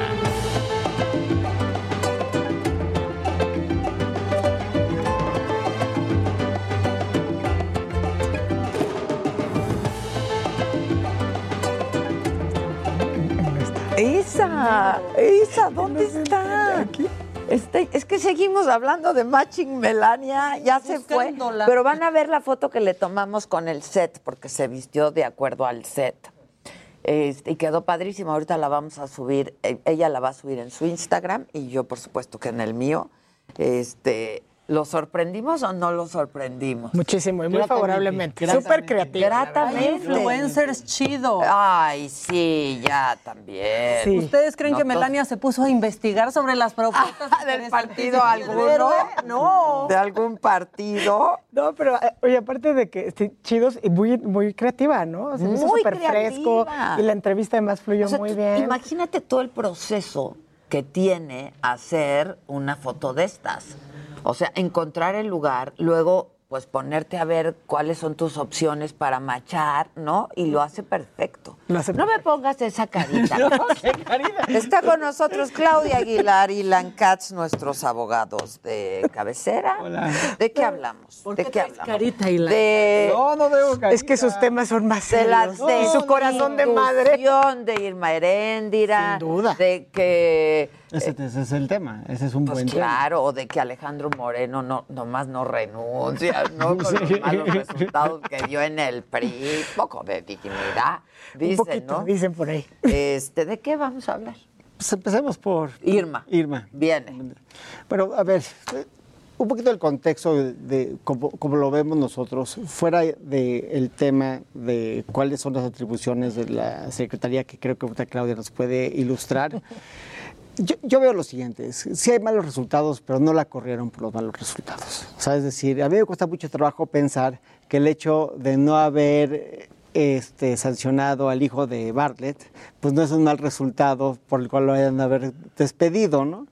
Lo que sí veo es que hay dos cosas, y sobre, o sea, hay dos efectos de su mala conducta. Su mala conducta fue haber desencadenado los perros de guerra en contra de Félix Salgado, que le salió carísimo al presidente. Y creo que esto es que con dos cosas. La primera es que mi lectura, sin tener, repito, ningún inside information, mi lectura es que si hubiera perdido Guerrero, Félix Salgado, o si hubieran puesto a alguien, le hubiera generado un problema enorme al presidente. Yo, sí. O sea, yo creo que Félix ha sido un- una persona que ha apoyado al presidente siempre, que le ha apoyado siempre en Guerrero y que tiene sus, sus intereses con diversos grupos en la plaza, eh, grupos no necesariamente ilícitos, pero grupos en la plaza, y el haber destituido, y haber bajado a Félix, el haber salido caricísimo y puesto en jaque al presidente. Tan es el caso que quedó su hija, que me parece que fue la mejor solución lo- con lo que tenían. Pero eso sí se lo achacan directamente a Irmeréndira, a su hermano y a, y a Ackerman, ¿no? Y también creo que hay otra cosa que hay quien está de acuerdo conmigo y quien no, pero yo lo que pienso es que lleva tres semanas el presidente con un embate en contra de la clase media. Y creo que está directamente relacionado a Félix Salgado Macedonio. El presidente dijo, no nos pegaron en Guerrero, pero sí nos pegaron acá, porque le generaron una muy mala imagen al partido en las colonias donde perdió Morena en la Ciudad de México. Y tacha esto de manipulaciones, mentiras. Yo no creo que sea una. Exacto. Yo no creo que sea una manipulación decir que tiene una acusación Félix Salgado de violencia sexual. Eso es un hecho. Eso no es una manipulación. ¿no? Pero sí creo que eso le ha de haber dolido al presidente. Pues es que dicen que lo filtraron ellos. No, no, no lo filtraron ellos, lo filtraron ellos. Entonces, este. Y, y y para el presidente era muy importante ganar Guerrero con Félix Salgado Macedonio. ¿No? Y lo logró. Y lo logró. Lo logró. Lo logró. Pero- y pero lo al va a lograr costo- 12 años seguidos. Lo va a lograr 12 años seguidos. que- Súper logró. O sea, lo súper logró. Pero el costo fue que le genera una muy mala imagen al partido. Porque el, partido, el, el- el ciudadano indeciso dice, pues qué necesidad de andar casados con un cuate que parecería ser impresentable, ¿no? Que parecería ser, o sea, que no tiene nadie mejor, ¿no? Y eso yo creo que les costó mucho los votos indecisos, o creo que la percepción del presidente es que eso le costó muchos de los votos los indecisos. Lo cual nos lleva al, al punto que México necesita, y el presidente nos prometió, un combate serio a la corrupción. Y no puedes tener un combate serio a la corrupción si la Secretaría de la Función Pública no hace su trabajo. ¿Y qué hace la Secretaría? Claudia, ¿nos podrías ilustrar? Oye, me- me quedé- voy a retomar lo que dijiste, porque ojalá que la, que la gente de verdad hubiera quedado con una mala imagen del partido. Yo todavía tengo mis dudas, porque bueno, si no, la verdad es que Guerrero no hubiera ganado. Sé que ahí estaba todo el capital político y demás, pero con todos esos escándalos y la verdad, incluso con la sustitución de Félix Salgado por su hija, pues uno en su sano juicio pensaría no va a pasar, pero al final Que la día verdad, la ese es el resultado, ¿no? Pues no lo hizo mal. No, pero bueno, No pues ganó el papel. Digo, ganó aquel, pero, pero se montó y no lo hizo y mal. O sea, la pusieron ahí. Y llegó. Y cumplió. Y cumplió. y dio los resultados. Ahora, a mí lo que me parece que creo que voy a retomar antes de, de decir lo que, lo que quiere Ilan es justamente qué implica, no, no nada más políticamente, esta salida de Irmeréndira Sandoval, sino claramente implica un reconocimiento, al, de alguna manera, del fracaso de la gran promesa del presidente Andrés Manuel López Obrador, que es precisamente el combate A la frontal y directo a la corrupción, claro. Porque si la persona, de todas tus, sus confianzas, porque además Irmeréndira Sandoval, por lo menos hasta ayer, era una persona de todas sus confianzas, Chompira, de chompira. todas sus lealtades, eh, incluso la lectura, luego empezaba ahí uno a, a decir por qué habrá salido, será que la están perfilando para otras cosas, pero bueno, dejando de lado eso. Yo- no parece. ¿eh? Yo, yo creo que no, porque no o se sea, vio la ni mucho cara del apapacho, ella no fue... ¿no? Rocío Nale hoy, Rocío Nale tuiteó, se va por malos resultados y peleadas. O sea, exacto. ya que te mete un llegue otra Es muy importante porque... Y Ackerman, ¿Qué fue lo que Ackerman acaba de tuitear Hace un día. hace un día.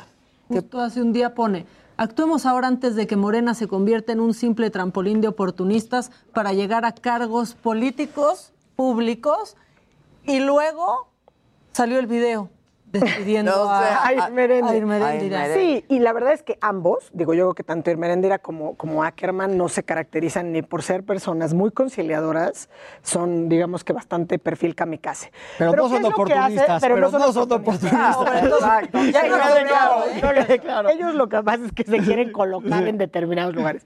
¿Qué es lo que hace la función pública? La verdad es que, digamos que para que todo el mundo estuviéramos al ca- o lo que quisiéramos es organizar la administración pública, dimensionarla y capacitarla por un lado, pero sobre todo, que es la gran promesa, y ahí es donde está la gran falla, es llevar el control a través de todas las contralorías internas y sancionar administrativamente las faltas. Y ahí es donde nos queda de ver, ¿no? Es vamos a llevar también todo el tema del propio gobierno federal y la estrategia para la integridad. ¿Cuál es esta estrategia para la integridad? Lo que coloquialmente nos prometieron como la lucha y el combate frontal contra la corrupción.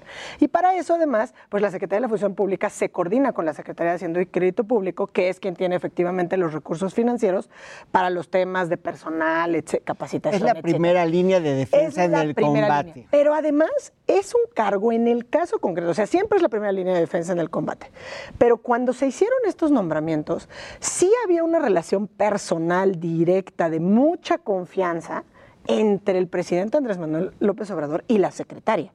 O sea, era de sus personas, digamos, del círculo eh, cercano. Claramente esto se vio, digamos, en las mañaneras, alguien decía ayer, ¿no? Pues creo que cerca de un año de que no apareciera en ninguna mañanera, eh, pero la salida tiene un significado muy importante. Yo no, no creo que se refiera a un solo caso, ¿no? Oye, que si no persiguió a Pío, ni a Bartlett, ni a... Esos son resultados que nosotros hubiéramos querido ver, no las y los ciudadanos. Pero si hubieran perseguido a Pío, tal vez lo hubieran corrido antes. Exacto. Pero, pero el gran tema es cuando ella misma, por el interés del hermano, pues le apuesta a meter el pie en contra del proyecto Claro. que todos vimos, que era el del presidente en Guerrero. Y ahí sí, pues eso le costó a ella el puesto. Creo que con independencia de eso, el mensaje que manda, aunque sea tácitamente el presidente, es que su estrategia de combate a la corrupción no está dando los resultados que él había proyectado y que, que había prometido. Así es como no- yo, yo lo no veo. estoy tan seguro. Yo creo que el mensaje, porque se filtró, la estamos corriendo por, lo de Félix. Sí. Entonces, el, el mensaje es, señores. No tiene nada que ver con aquí lo que se me alinean, por no favor. ¿eh? Sí, aquí No, se me alinean, por pero favor. eso es el mensaje de él, porque Sí. él es perfecto para dar los mensajes a conveniencia o a modo. muy astuto y muy inteligente, Muy bien. astuto, muy inteligente. Hemos dicho aquí, tú decías, y me encantó la frase, está hecho de otra piedra. Está hecho de otra madera. estamos Está hecho de hablando, otra madera. No, está hecho de otra madera. Es un político de una cepa de los setentas que ya no existen, eh, o que si existen, pues ya no están, digamos, en activo. En la palestra, en la palestra. Pero sí tiene que ver también. Y bueno, pues obviamente tampoco estaban desprovistos de escándalos ellos mismos, ¿no? O sea, las propiedades de Ackerman, eh, la, la falta de congruencia entre la declaración patrimonial y de bienes que tenían al inicio. Y ¿no? nunca Al pudieron dar una gobierno. explicación. Nunca dieron una explicación, ni pudieron ni la dieron, ¿no? Yo creo que ni el intento este que hicieron de, de que venían de la academia y todas Sí. estas cosas, la herencia que habían recibido.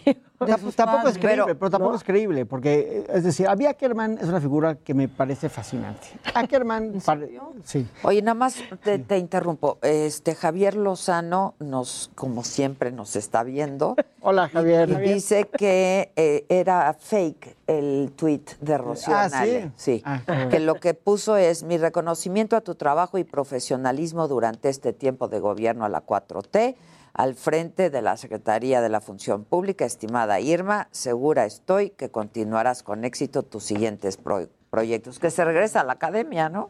Sí, A la sin UNAM. duda se regresa al Instituto de Investigaciones Jurídicas. Y lo dijo, no le, no le contestó nada el Nada, el presidente. Dijo, traía una cara así de pocos amigos. A, a mí Ackerman me parece fascinante. A ver, viene.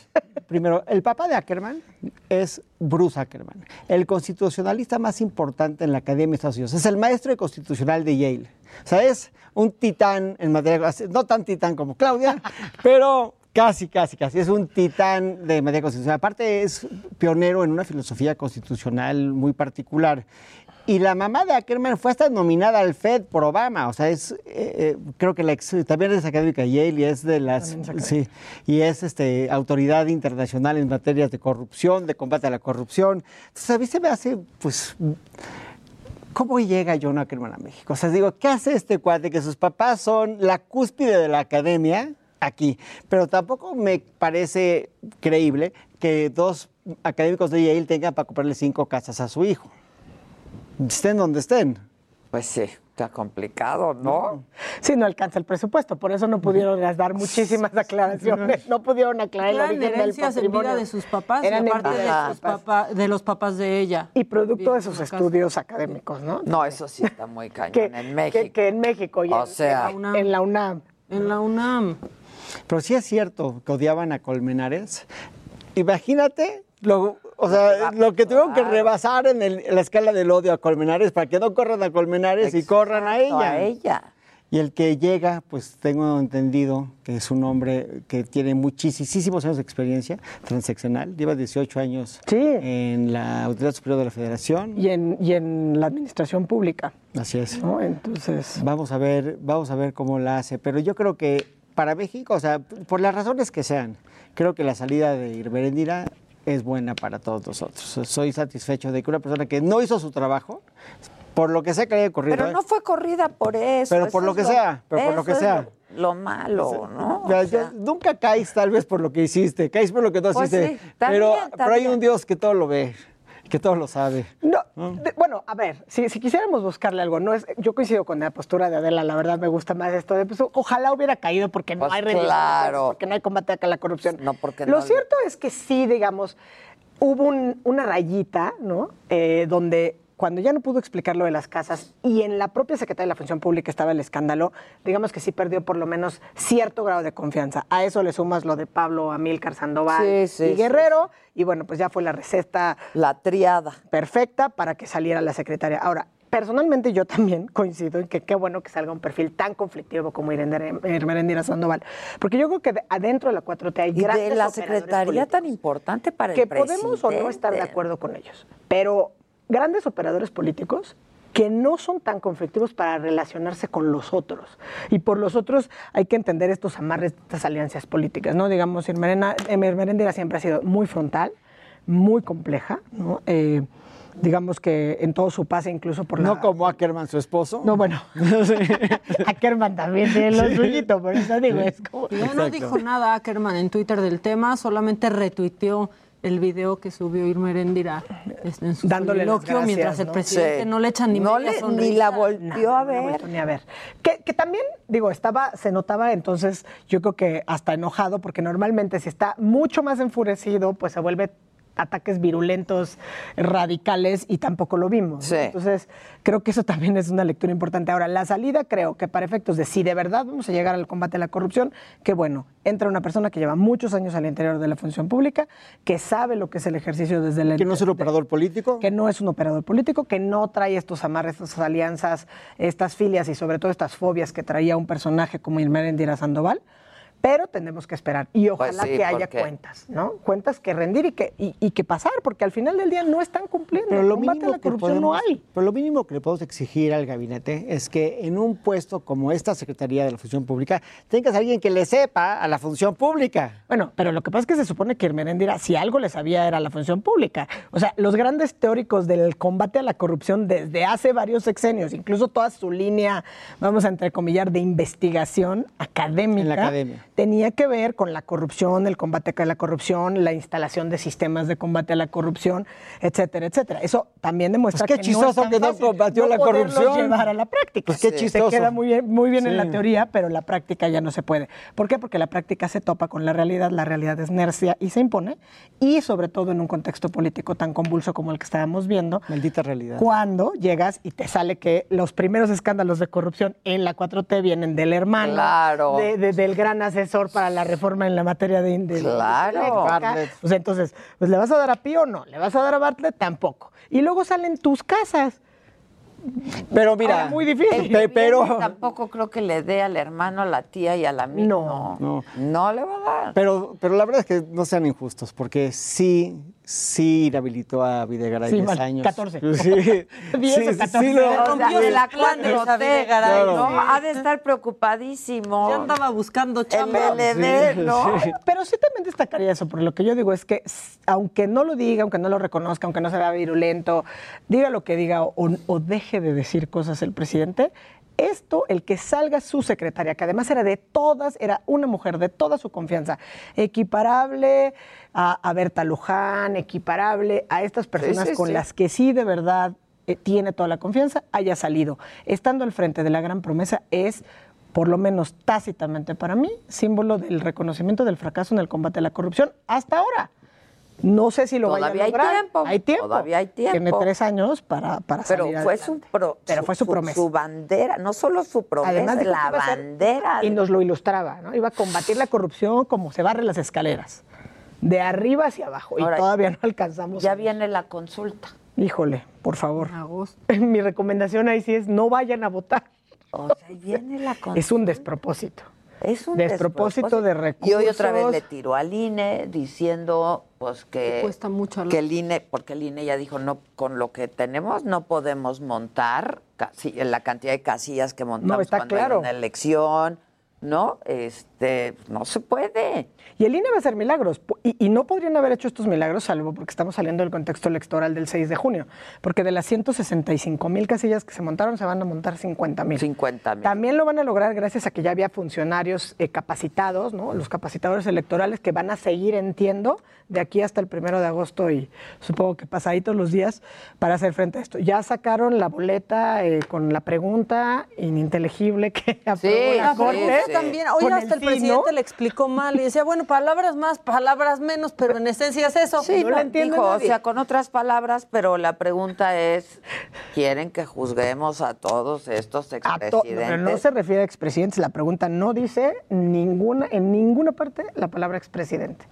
Todos los actores políticos por sus decisiones políticas en aras del esclarecimiento de la verdad. Entonces, y sujeto a que, bueno, pues sea por los causas legales, eh, de conformidad con la normatividad aplicable. Entonces, ¿por qué? Pienso que es un es gasto como- inútil sí. de Eso- pero, eso es como decir, en vez de decir feliz día del padre, es feliz día del, progenitor. primer sí. No, no, no, no está tan claro. Pero felicidades, Creo que progenitor. sí importante que para que esta consulta, que además la pregunta, aparte de ininteligible, solamente te permite votar sí o no. ¿Está usted de acuerdo sí o está usted de acuerdo no? No. Y punto. Y punto. Y para que el resultado de la consulta sea vinculante, Vinculante tiene se que votar necesita el el 40%, de la lista nominal. Pensemos que ahora que fue una elección muy concurrida, votamos cerca del 53%. Yo no creo que vayan a votar el 40%. Yo pienso que no va a ir a votar el 40%. Y va a ser un desperdicio No va a ser de recursos. ¿Cuántos votaron por el aeropuerto? Pero es que además. Pero esa- pero fue a sí, modo, esa fue diferente. consulta. Esa no fue una consulta de las que establece el 35 No, esa fue así como el- Esa la hizo como quiso. eh, con Casi, casi. que En la puso. esquina de Abrazo alzado. Sí, o claro. sea, abrazo, a- mano Así estaba, alzada, me tocó mano verla alzada, en, o sea. en la plaza en, en Chihuahua. Y había una mesita, como cuando eras niño y salías a vender limonada para tus veranos. Sí, Y claro. estaban dos voluntarios el vendiendo está limonada. vendiendo mangos. Sí, Sí, y sí, literal sí, era, sí. ¿usted quiere que se construya el aeropuerto? No, no te identificabas, no nada. Entonces, bueno, eso era una vacilada.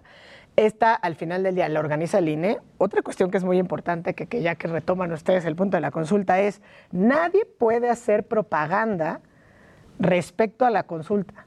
Solamente el Instituto Nacional Electoral. Es decir, no puede venir ni una persona física, ni una persona moral, ni un grupo, ni nadie a hacer esta propaganda para que vayan a votar o no. Ah, Ni influencers. Ni los influencers, que ojalá escuche. No, pero el presidente hoy dijo que él sí lo va a hacer. Sí, porque el presidente Bueno, no le importa. Pero, Pero está hecho lo de- va está hecho de otra manera. Dijo, aquí sí vamos a hablar de esto, ¿no? Porque dijo, ¿por qué el INE Porque no, eso dice la no- Constitución y la ley. no ¿Otra va a promocionar, no que use los tiempos en televisión y en la El radio? INE ya emitió los lineamientos pertinentes para que los, los tiempos de radio y televisión destinados al INE sean para efectos de la campaña. Pero a partir del 15 de julio, es decir, son 15 días donde el propio INE va a hacer la propaganda necesaria para que se acuda a votar. ¿no? En mi opinión, ningún beneficio nos trae participar en ese ejercicio de democracia directa, que ojalá se hubiera usado para cuestiones más importantes como obras públicas de importancia nacional, ¿no? O sea, Claro, sí se hubiera claro, hecho para claro. algo Pero, que pero a ya y los sabemos. ciudadanos nos sí. interesara. Pero ya no la sabemos. O sea, es decir, los, rec- los recursos importantes de ese sexenio, para bien o para mal, se han ocupado para este tipo de proyectos, ¿no? Y eso es algo Sí, lo que sí, o sea, sí, esa es la decisión del presidente, su, su grupo parlamentario jala con él, y esa es la realidad, ¿no? Y yo entiendo, o sea, no, no soy apologista del presidente, pero yo entiendo que para él el proyecto, él está viendo el macro, no, el micro. para él el proyecto es todo, ¿no? Y respeto Respeto, que esté hecho de esta manera, que él lo ve, que él es tan estoico, y él dice, pues vamos por acá, eso es lo que hay que hacer, y jala en ese sentido. El problema es que no todos le van a salir. ¿Y qué pasa cuando no te Y no tan todos? estoico, y el riesgo de esta es no solo no te va a salir, porque no te va a salir con el 40%, no va a ser vinculante. Y supongamos que sí sale que va a ser vinculante. El resultado vinculante no es el que él está mediatizando. O sea, no es que vayamos a ir a colgar en la plaza No, pública. pues, en todo si caso se iniciará se iniciarán una las investigación. legales Pero yo creo que él lo tiene muy calculado, porque si, si pierde, gana material político para las elecciones. Dicen, no quieren cambiar los fifís. Y si gana. Y si gana, ya gana. pues ya, pues claro. Oye, ahora, ¿me puedes repetir cómo dice la pregunta? Estaba buscando justo la pregunta, pero la pregunta dice, ¿está usted de acuerdo en que se inicien de conformidad con el marco normativo y legal aplicable las acciones para eh, juzgar la responsabilidad de los actores políticos Eso lo del incluye- pasado? ah, del pasado. Del pasado. Ok, Exacto. ok, del pasado. Pero además se refiere a las decisiones políticas, ¿no? Entonces... Y el texto lo hizo la Corte. Y el texto es el que hizo la Corte. O sea, en esa resolución de octubre de 2020 que se tomó por Tan una mayoría de criticados que fueron. ¿no? Que hoy parece pecata minuta. Mira, aquí está la, la pregunta literal es, ¿estás de acuerdo o no en que se lleven a cabo las acciones pertinentes con apego al marco constitucional y legal para emprender un proceso de esclarecimiento de las decisiones políticas tomadas en los años pasados por los actores políticos encaminado a garantizar la justicia y los derechos de las posibles víctimas? ¿Sí ¿O no? Ahora, cabe mencionar que los años pasados no se circunscribe, o sea, aquí no dice a los del régimen neoliberal, al sexenio de Salinas, de Ni viene con nombres. Los años pasados son el pasado, o sea, el 2020, Claro, 2019, claro, 2018, claro, claro. ¿no? Encaminado a garantizar la justicia y los derechos de las Pero los de servidores públicos, todos, todos están prescritos. Todos. O sea, no hay un delito de servidores públicos del Código Federal que no haya prescrito ya en contra de Ni, los estados. ni, ni, so- ni el de la administración pasada reciente. Ese podría ese ser, sí, ese podría Ese ser. sí. Ese- ese podría Oigan, ser. sí de última hora López Obrador se reúne con Carlos Slim y Claudia Sheinbaum en Palacio Nacional. ¿Cómo arreglamos lo de la línea 12 del metro Dixit abajo? ¿Cómo arreglamos lo de la ley? Que todo parece indicar que sí es por fallas de origen. ¿no? Hay que ver el Pues artículo del Times. El artículo del Times. Hay, hay que El leer el artículo del artículo del Times. Muchas gracias. Feliz Día del Padre que fue el domingo. Muchas gracias. Parece Gracias a ustedes. Mañana nos vemos a las 9 y también nos escuchamos a partir de las 10 de la mañana. Gracias y hasta siempre.